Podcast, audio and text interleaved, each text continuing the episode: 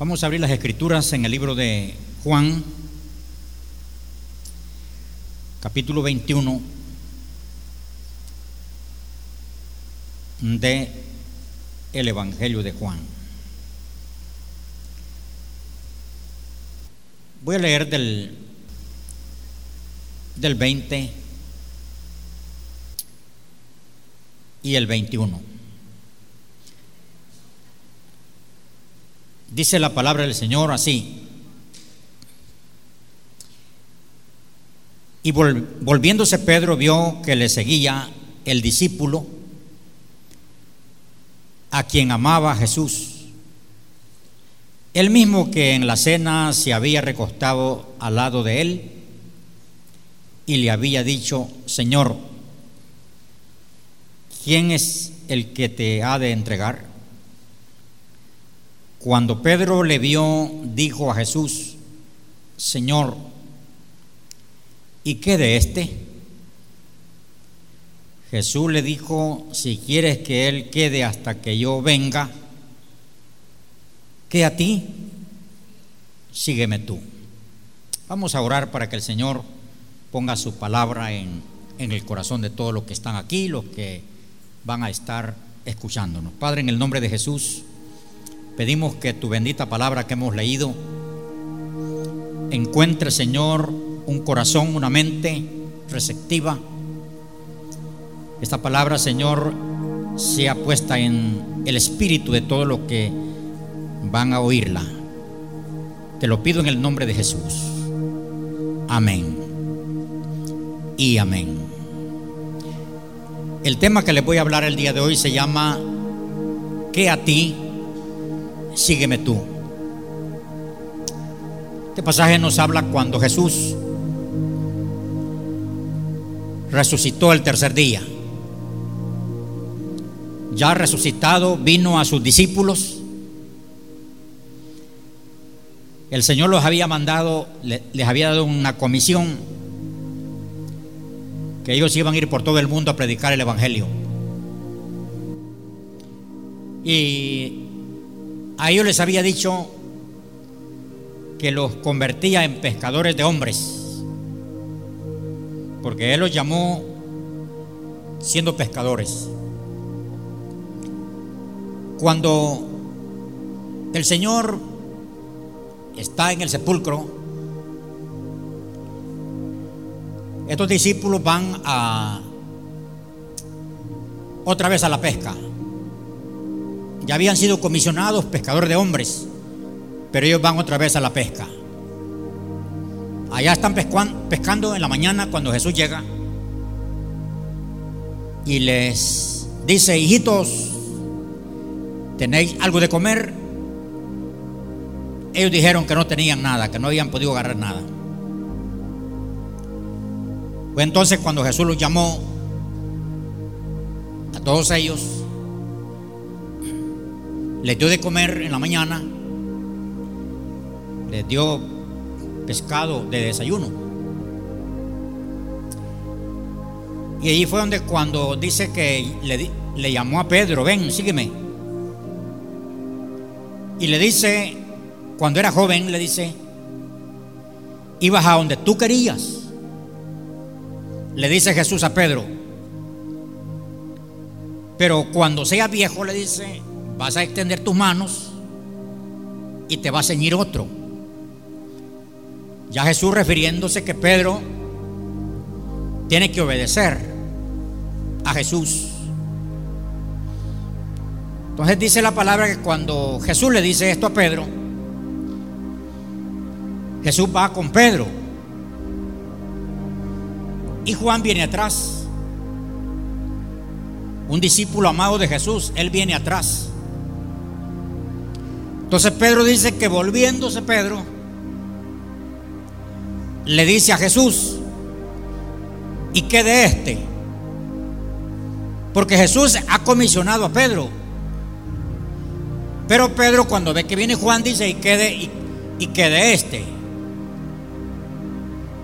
Pedro está ahí interesado en la tarea de Juan que por qué no Juan, por qué ¿por qué no le está diciendo nada a Juan?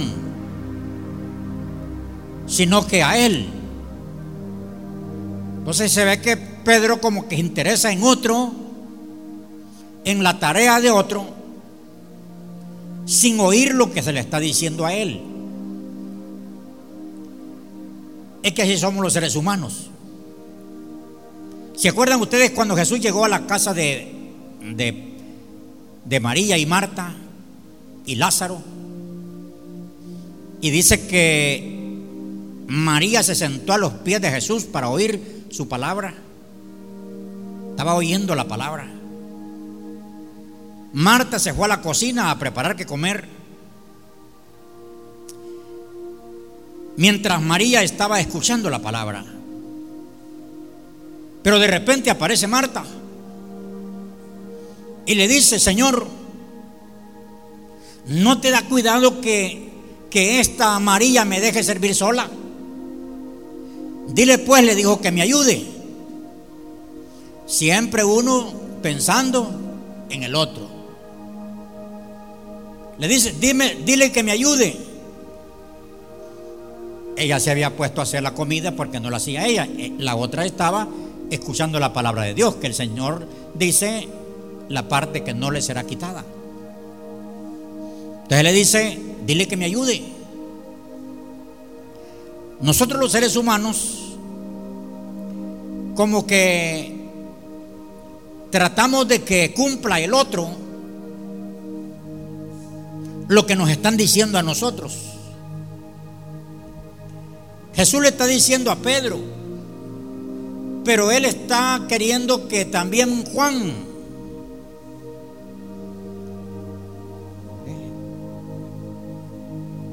Así somos nosotros. Queremos que el otro haga lo que lo que Jesús nos está diciendo a nosotros. Veamos, en primer lugar, Dios te llama a ti. Dios te llama a ti. Preocúpate por tu llamado, por el tuyo. Deja de pensar o ver a los demás, porque los seres humanos somos así. Que andamos viendo el defecto de otro, el error de otro. Nos preocupamos en la vida de otro tenemos que preocuparnos por la nuestra, por el llamado que el Señor nos ha hecho a nosotros. El llamamiento es personal. Todo llamamiento es personal. Dios, cuando nos llama a nosotros, es un llamamiento personal. Nosotros debemos de pensar en ese llamamiento recibir ese llamamiento, honrar ese llamamiento. Dios llama al hombre, nos llama a nosotros y a las mujeres, a los jóvenes, a los niños, a los viejos. Ese llamamiento Dios considera en el llamado que hace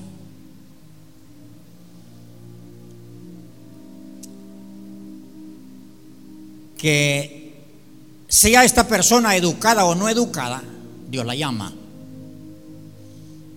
No interesa, los, discípulos, casi todos ellos, el Señor no los escogió de, de una escuela de rabinos, no los escogió de eh, que eran religiosos, Dios no los escogió de una clase social de una universidad. No.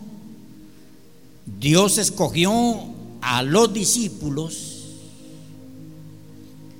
como lo que se llama en el sentido bruto, áspero, como cuando el, el carpintero va y corta un árbol, pando, morroñoso, feo, lo tumba. Si él se queda viendo este árbol pando, ¿qué? Me puede salir un buen mueble. Lo tumba, lo hila, lo cierra, saca la tabla, la cepilla, la lija, hace cortes y arma un mueble. Mueble bonito. De un árbol pando morroñoso. Jesús, en el llamado, en el caso de Pedro, Pedro era violento, corta orejas, era atrevido, pero Jesús lo llamó. Pensando Jesús que él va a formar a Pedro. Pedro no viene hecho. Hay que hacerlo. Pues Dios en el llamado llama al pecador, al malo. Venid a mí los que estáis trabajados y cargados, le dice. Yo he venido, dice, dijo el Señor cuando estaba en la casa de, de aquel pequeñito, chaparrito, saqueo. qué bonito. Todos saben que se llamaba saqueo. Malo saqueo. Había cobrado más de lo, de lo real. Y Jesús quiso salvarlo y le dijo, voy para tu casa Saqueo fue a su casa y cuando le sirve la cena, todos están criticando a Saqueo y a Jesús, porque dice que Jesús ha llegado a la casa de un pecador. Pero Jesús, él, él les dice, conocía el pensamiento de todos, Él les dice, yo no he venido a llamar a justos, sino a pecadores al arrepentimiento. Porque este dijo es hijo de Abraham. He venido a buscar y a salvar lo, no dice él que se había perdido, lo que se había perdido. No dice él que se había perdido, está diciendo lo que se había perdido. ¿Qué se había perdido? El amor al pecador. Se había perdido el amor al prójimo. Porque en los templos solo podían entrar los supuestamente santos, no los pecadores. Los fariseos al pecador ni de cerca, según ellos. Pero Jesús, mi Jesús, el que murió por ti, por mí, Él vino para el pecador, para el enfermo, para el que necesita, el que está caído. Y el Señor es experto en formarlo, en hacerlo cuando éste, este lo permite. Entonces Jesús, en su llamado, no va condicionado en la educación, es este educado o no, Él lo forma. El sexo, Dios llama mujeres como hombres, estén como estén ellas. Una mujer la encontraron adulterando. Los religiosos querían que Jesús la matara, que tirara la primera piedra, pero Jesús no la mató, la salvó. Miren cómo es Jesús. Para que salvara a los que estaban metiéndole los clavos, para que salvara al que le, le rompió el corazón con la lanza, él dijo, Padre, perdónales porque no saben lo que hacen. Está perdonando a los que lo han azotado, a los que le están metiendo los clavos, le dice perdónalo porque no saben lo que hacen. Ese es Jesús, el que nosotros servimos y adoramos. Él no, no discrimina a las mujeres. No importa el sexo, él en su llamado él llama a mujeres a que sean salvas. Ahí vemos en la Biblia muchas mujeres siguiendo a Jesús. Y en todas las edades, mujeres sirviendo a Jesús. ¿Qué tal si, si las congregaciones fueran solo de fariseos? no nos caben las hermanas. No, no, no, no. No podrían estar ustedes, ay hermana, solo barbones hubieran aquí. Pero mi Jesús les dice bienvenidas. El Señor en su llamamiento no toma en cuenta edad, se puede salvar el niño, el joven y el anciano. Hay ancianos que, que cuando fue joven no es, todavía no. Cuando lo llamaban, no. Ya cuando están los muy huesitos, ahora sí. ya solo para morir. No le sirve al Señor, ¿verdad? Porque ya uno viejito, ya pienso yo que ya, ya le cuesta ir al culto, le cuesta servir, hacer una vigilia, hacer un ayuno. Ah, nada quiso servir a Dios, pero ya de viejito por lo menos los huesitos le trae al Señor.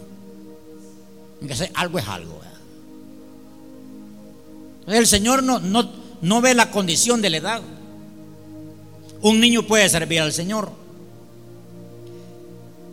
En el llamamiento del Señor no va condicionado a la apariencia. No sea este de color, porque en el mundo habemos personas de diferentes colores. Hay gente morenita, morenita, pero morenita, que solo se le ven los dientes y los ojos.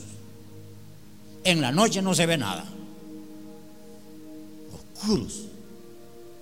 Bueno, yo subí una foto con un misionero y como está de noche, me veo solo, pero estoy con un hermano a la par.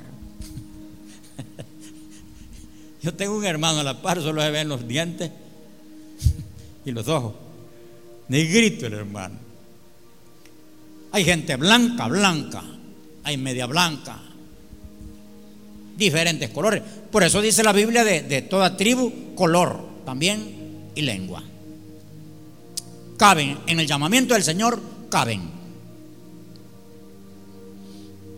Dios llama al hombre y a la mujer considerando, oiga esto, su disposición para obedecer. Dios considera, porque Pedro últimamente obedeció. Entonces Dios considera en el llamamiento si éste va a obedecer o no. Bien sabe el Señor. Bien sabe el Señor cuando uno va a obedecerle. Porque hay unos que no pueden obedecerle. Ellos quieren ser salvos, pero no tienen ni una pizca de, idea de obedecer. Se les dice una cosa, hacen otra. Se les manda hacer otra cosa, hacen otra.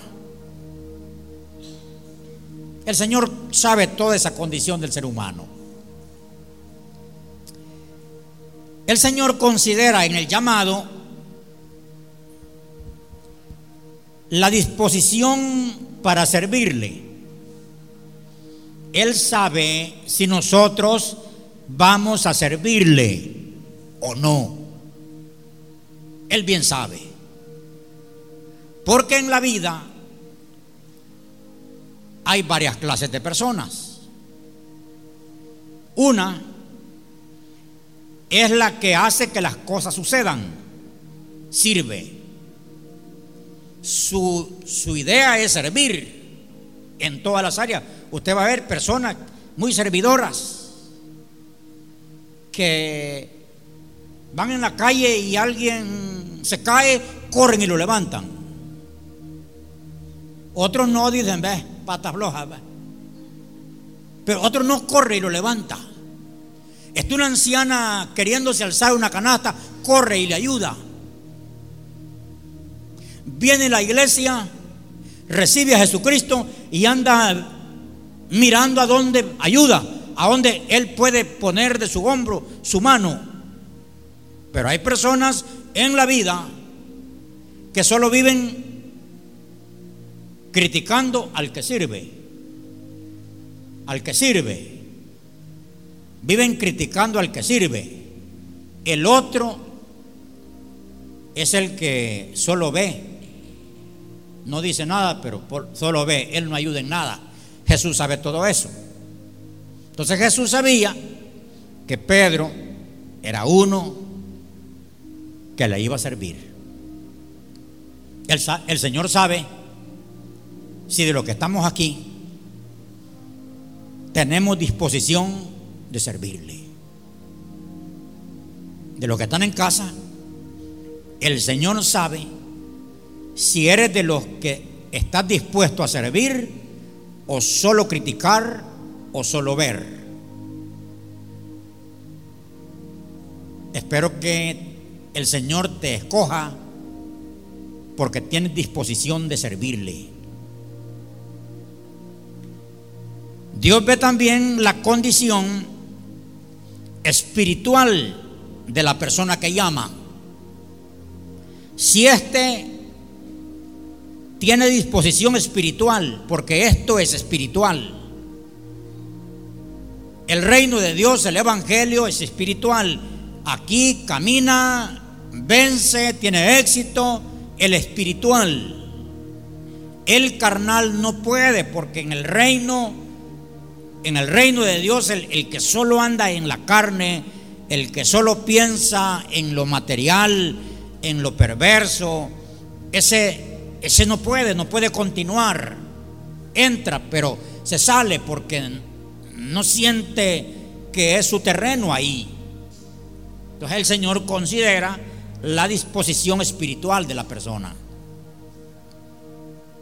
Cuatro, el Señor considera el agradecimiento de este o de esta después de que recibe el milagro. El Señor le dijo a una persona que él había sanado, de gracia recibiste, le dijo, dad de gracias. El Señor lo, lo, que espera es que después de que nos ha hecho un gran favor a nosotros, vivamos agradecidos y por ese agradecimiento le sirvamos. Sea que nos ha sanado, sea que nos ha resucitado, sea que nos ha liberado, o sea que nos ha bendecido. Para eso nos bendijo. ¿Para qué nos bendijo? Para que la bendición que nos dio por agradecimiento ayudemos al que lo necesita. El Señor considera eso en el llamado. Pero póngale usted que el Señor llama a un duro, duro de corazón a matar, que no se le cae un bocado. Ve a otro con hambre y no se le cae un bocado nunca. Porque hay personas que ahora no puede. No puede ayudar ahora. Está pasando un problema similar al que tiene hambre. No ayuda, pero siente deseo de ayudar. Pero cuando puede, ahí extiende la mano. El Señor considera eso. Porque imagínense ustedes que todos los hijos de Dios que están en las iglesias fuéramos piedra, duros, que se necesita un cincel y una almágana para sacar estillitas. Entonces el Señor considera eso en nosotros. En el llamado también, el Señor ve la disposición en nosotros de ser procesados. Pedro fue procesado. Como les dije, él vino en sentido bruto pero era una, una materia que podía ser procesada. Entonces Pedro, el Señor lo agarró y lo empezó a procesar. En el proceso lo anduvo con él, junto a él, enseñándole, guiándole, poniéndolo a hacer cosas cosas que Jesús hacía.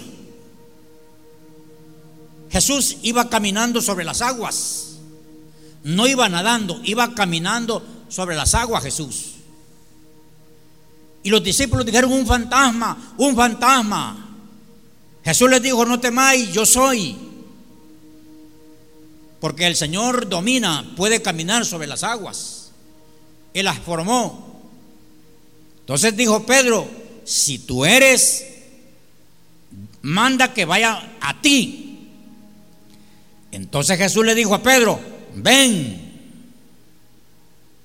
ven, le dijo. ¿Qué hizo Pedro? No me voy a hundir.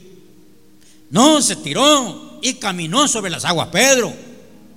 Dice que se hundió cuando empezó a ver las olas. Pero él tenía disposición de ser procesado. Todos nosotros, mujeres y hombres, niños, jóvenes y adultos, debemos de tener disposición de ser procesados. Que el Señor nos vaya quitando todo lo que no está bien. ¿Eh? Si somos malcriados, la lengua dice nueve palabras malas y una buena. Entonces el Señor va a procesar esa lengua. Tenemos ojos pícaros, adúlteros, fornicarios. El Señor va a procesar esos ojos. Primero el corazón. Entonces el Señor, como hizo con Pablo, lo procesó. Primero en el llamamiento lo tumbó. Cayó Pablo tirado. Ahí acostado, la gloria de Dios lo que, le quemó los ojos. Necesitó que lo ayudaran lo ayudó a Ananías, lo bautizó Ananías. Luego Ananías lo pasó al otro nivel con los apóstoles a ser procesado, a ser procesado en el sufrimiento. Porque Dios procesa aquello que no está bien. Entonces, hay algunos que, que al Señor le sale más fácil, va. Con poco tenemos. Pero hay otros que se ocupa un alma gana, un cincel, un cepillo, un taladro, una motosierra. El Señor necesita mucho para formarlo, pero hay uno que basta. Basta el llamamiento y dice, iba para el infierno pero el Señor tuvo misericordia de mí, le voy a servir. Le voy a servir. No necesito que me golpee, porque dicen que la vida uno aprende de dos maneras. Uno aprende en la vida. Una, leyendo la palabra de Dios, siguiendo el ejemplo de otros, siguiendo el buen ejemplo de otros, uno aprende. Pero si no aprende con la palabra ni con el ejemplo de otros, va a aprender con golpes, con los golpes. Como aprende el niño a caminar, se cae, se pela las rodillas, pega con la boca. Aprende a caminar golpeándose. Hay personas que en la vida vive golpeándose, tropezando con la misma piedra.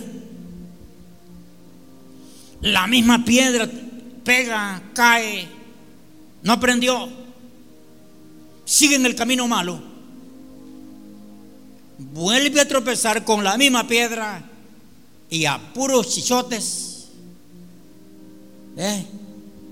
bien golpeado y ya viejo, dice, no, me voy a moderar, pues. No, ya no sigo en ese camino. Aprendió, pero, le, pero tardó y le dolió. Yo mejor aprendo con la palabra y con el ejemplo, siguiendo el buen ejemplo de otros. Pero imagine ir en la vida aguantando porrazos para aprender. No. Entonces el Señor ve en su llamado la disposición de la persona de ser procesada. Los que están aquí, los que me están oyendo, estarán dispuestos a ser procesados. Que el Señor los va a cambiar. Va a ir apretando tuercas.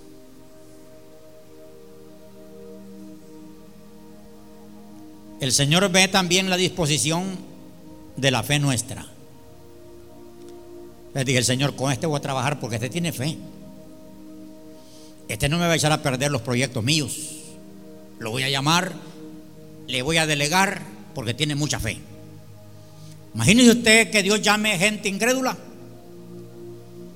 que no le crea. Personas que, que, que no les ayuda nadita la fe. Todo lo quieren ver para creer.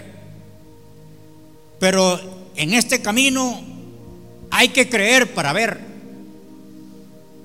No es ver para creer, no. Hay que creer para ver. Cuando viene con una comisión a ver este terreno ya anocheciendo, piedras por donde quiera, Dios mío charrales y esto. Pero como yo ya, ya andaba en mi mente lo que yo quería. Allá había una entradita. Allá entramos y veníamos para acá, caminito. Bien espinas. Pero como en mi mente estaba lo que yo quería. Yo lo veía en el espíritu, en la fe lo veía. Lo veía con ojos de fe. Y así está, como yo lo vi.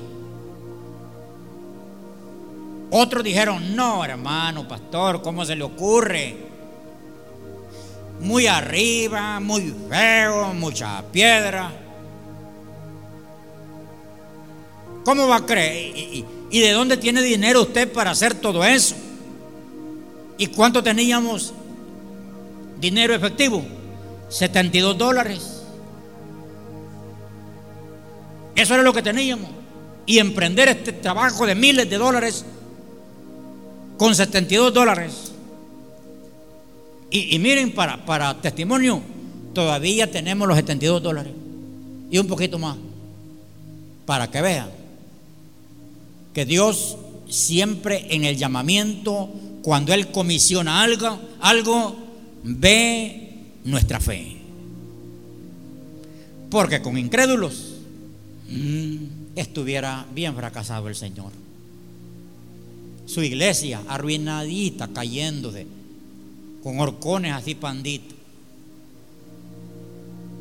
Yo fui a una iglesia con láminas podridas. Llovió y todos los mojamos y de polvo abajo. Nos mojamos. Y cada quien buscando allí. Yo dije, no habrá alguien aquí que tenga fe, que tenga fe, hombre, de ponerle, aunque sea brega de batería, hombre, a, esos hoyos que están ahí arriba. No, no habrá alguien que puede meter una estaca en los hoyitos y untarle en que sea lodo, algo pues, para que no cayera agua adentro idea. Y pandita así dijo, Dios mío, que no vaya a nortear porque esto se puede caer. Imagina una iglesia con gente que no crea. Entonces el Señor, voy a continuar con el tema, Dios te habla a ti. Oiga eso, Dios te habla a ti en el, y quiere ponerte en el lugar que Él quiere, no en el que tú digas.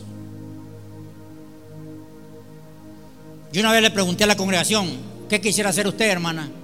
Ah, me dijo una hermana, cantar. Muy bien. Le pregunto a otro, ¿y usted qué, qué, quisiera hacer? Y ahí le sigo preguntando. Y una me dijo, no, yo solo congregarme. Solo, solo tener el don, me dijo, de congregarme. Yo no quiero hacer nada más.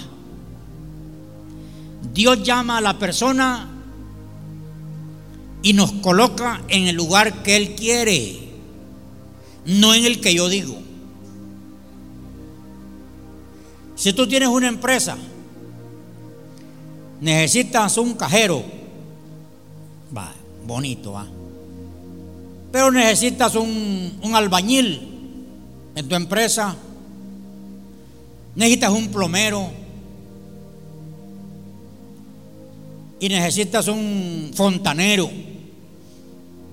Hay que arreglar los sanitarios porque todos están botando agua.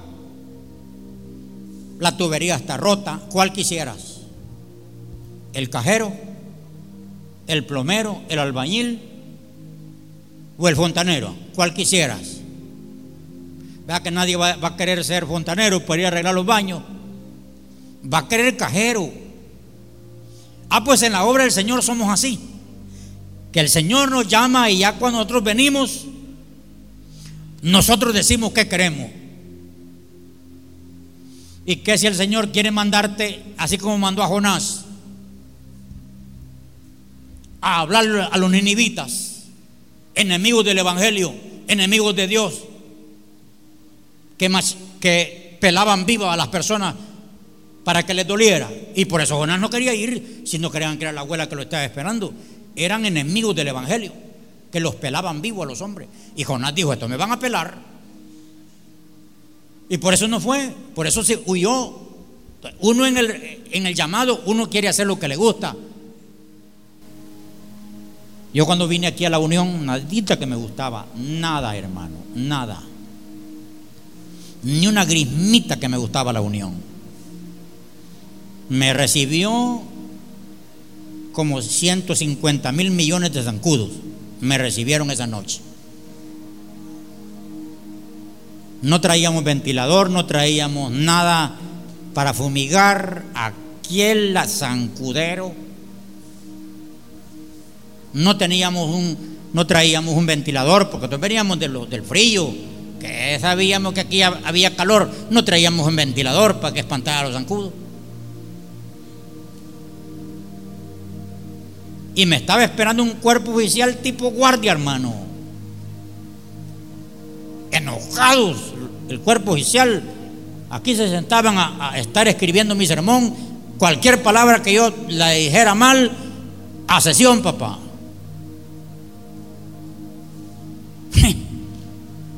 Y yo dije, me voy, anochezco y no amanezco aquí. Helen lloraba por tanto zancudo que le picaba, se puso la piel bien picada.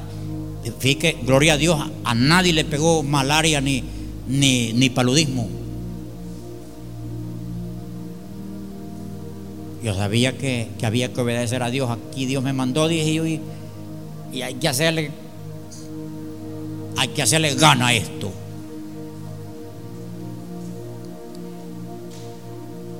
Todo eso, lo, lo, lo, natural yo lo aguantaba, lo que no podía aguantar eran los hermanos algunos. Es que eran molestos, hermanos. No tiene una idea cómo me molestaban. Aquí estoy. ¿Por qué estoy aquí? Por obediencia. En el, en el Salvador hay unos lugares bien bonitos, hermano para vivir. Alto, fresco, con ríos, con frutas, con aves, lugares bonitos, hermano. Yo pienso que ya retiradito yo me voy a ir para unos lugares de esos. Tranquilo. Así pienso yo. Entonces Dios te pone en el lugar que Él quiere, no en el que tú dices. Dios quiere usar al discípulo. Discípulo es el que aprende del maestro. Al discípulo, al que permite ser discipulado. Que discipulado viene de disciplina. Él disciplina, corrige. El Señor, a ese es que el Señor usa. Pedro pensando en Juan. El Señor usa aquel que se deja usar. Téngalo por seguro que si ustedes los que están aquí, los que me están oyendo, son personas que dicen, como dijo Pablo, Pablo dijo, ¿quién eres Señor? Le dijo, yo soy Jesús, le dijo, a quien tú persigues. ¿Qué quieres que haga? Le dijo. No estaba así como estoy yo aquí, no, estaba tirado. Lo votó el Señor para humillarlo, para, para quitarle todo el, orgullo y todo lo feo que traía, toda aquella hombría, aquello que él se creía, al piso, papá. Allí, desde allí acostadito, es que dijo, ¿qué quieres que haga, Señor? ¿Qué le dijo el Señor?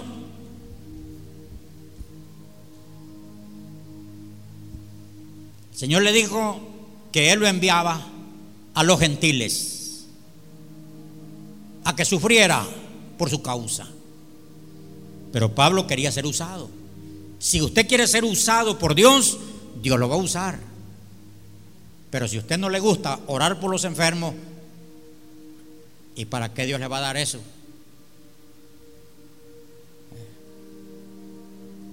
¿A alguien le gusta el privilegio de pastor, el don el ministerio de pastor.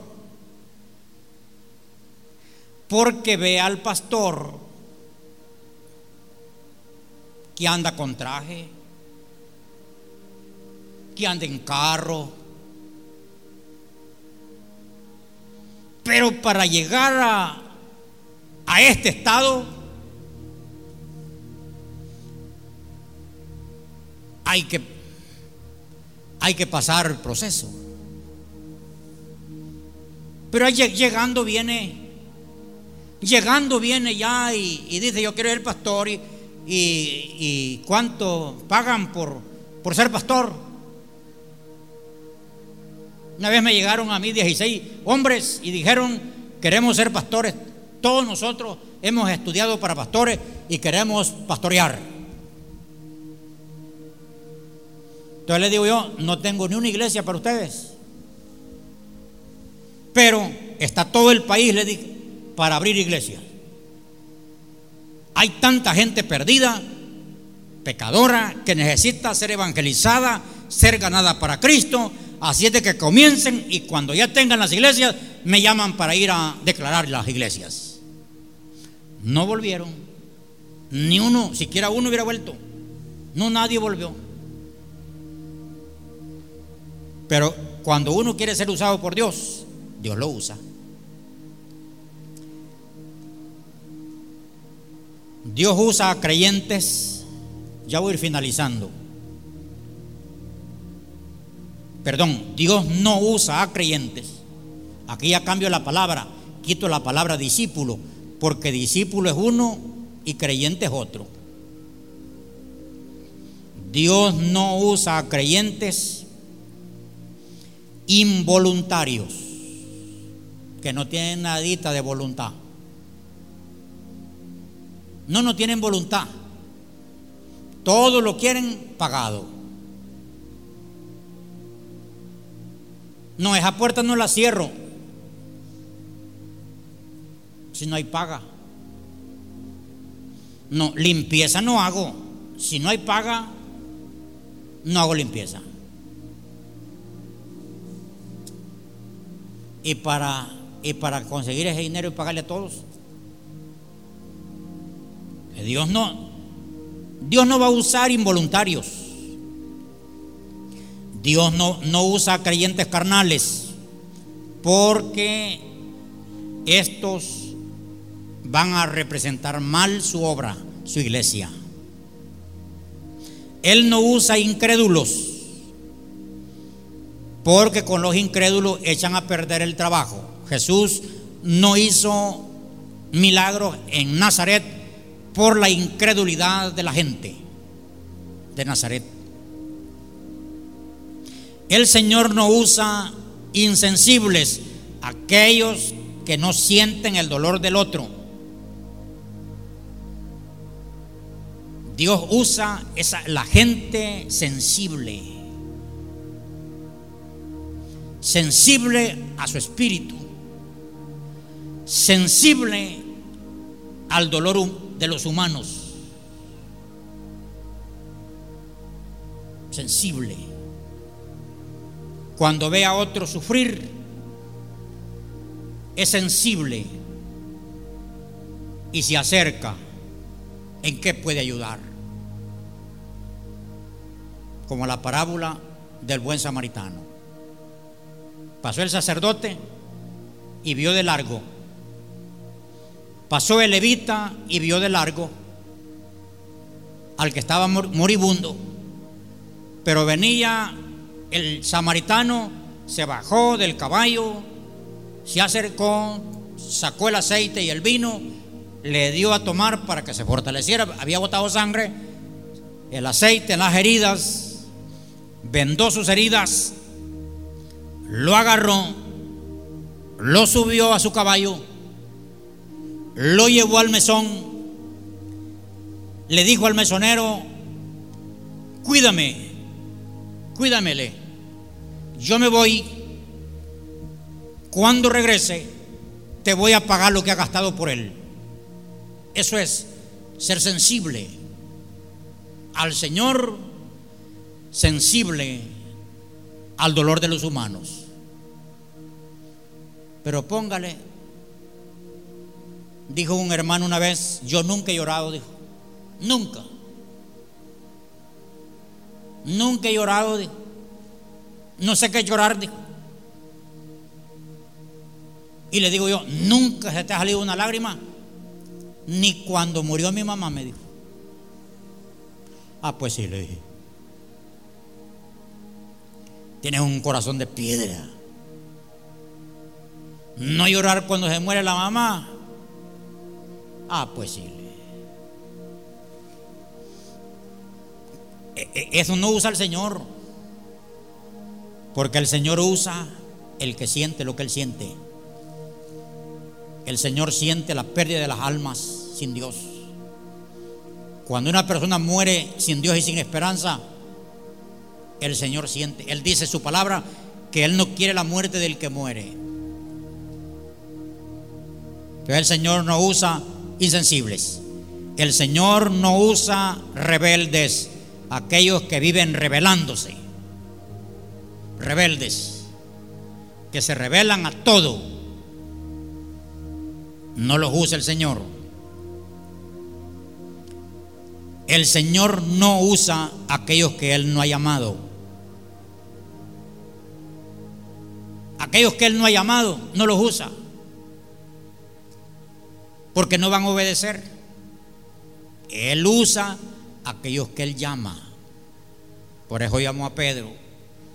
Y que Pedro quería meter a Juan a lo que Él le habían encomendado. A veces los hermanos se molestan cuando tienen un privilegio y lo dejan solos. No, y los demás, pues. Y los demás. Pero si Dios te ha dado ese privilegio, es asunto de Dios y asunto tuyo. Y deja estar pensando como Marta, dile que me ayude. Dile que me ayude, le dijo.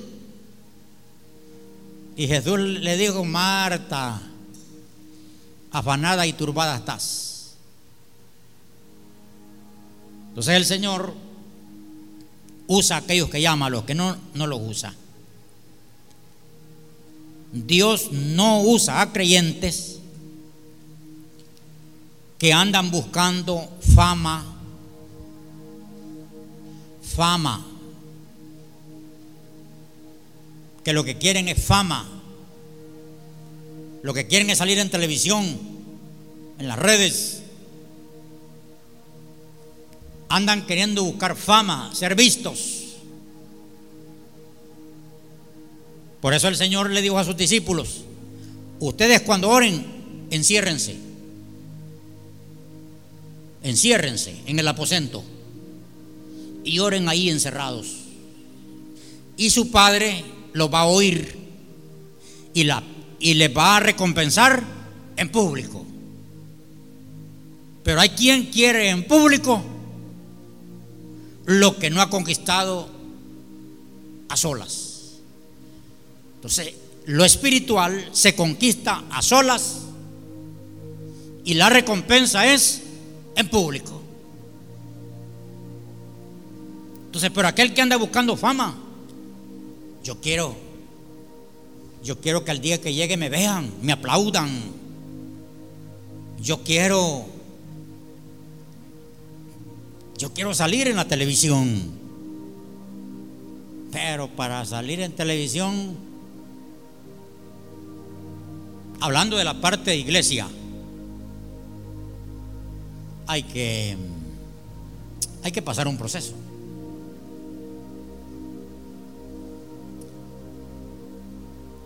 Finalizando,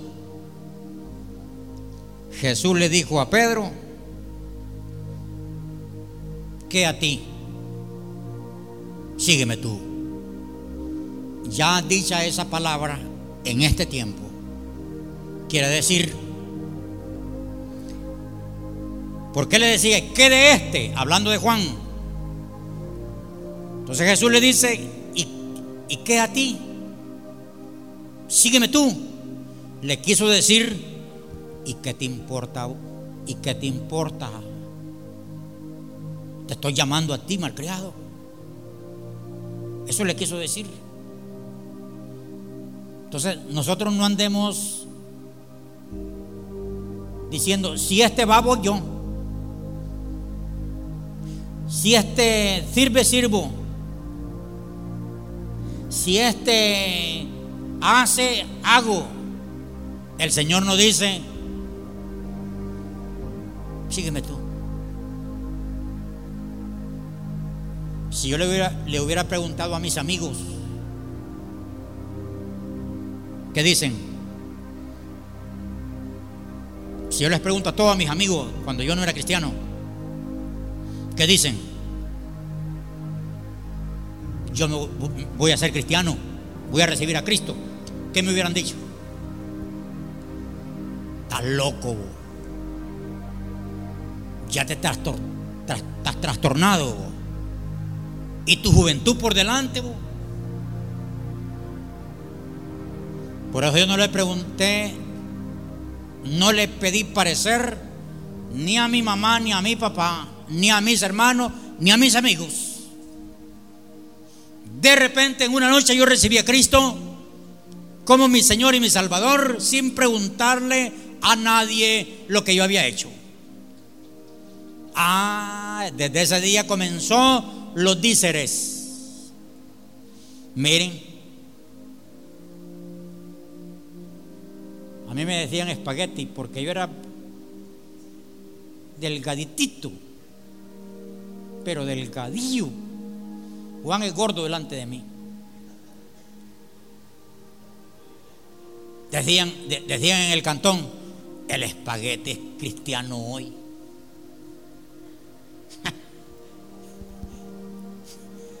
Se ha hecho cristiano.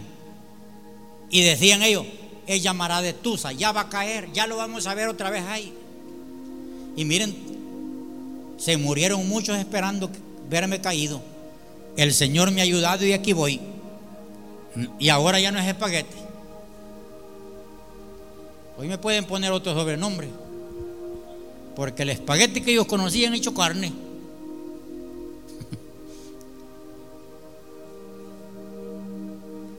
Yo entendí que el Señor me llamaba a mí.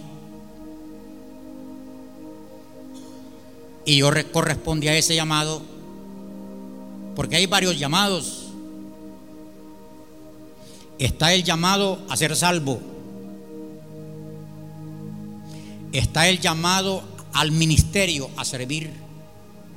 Y está el último gran llamado al cielo.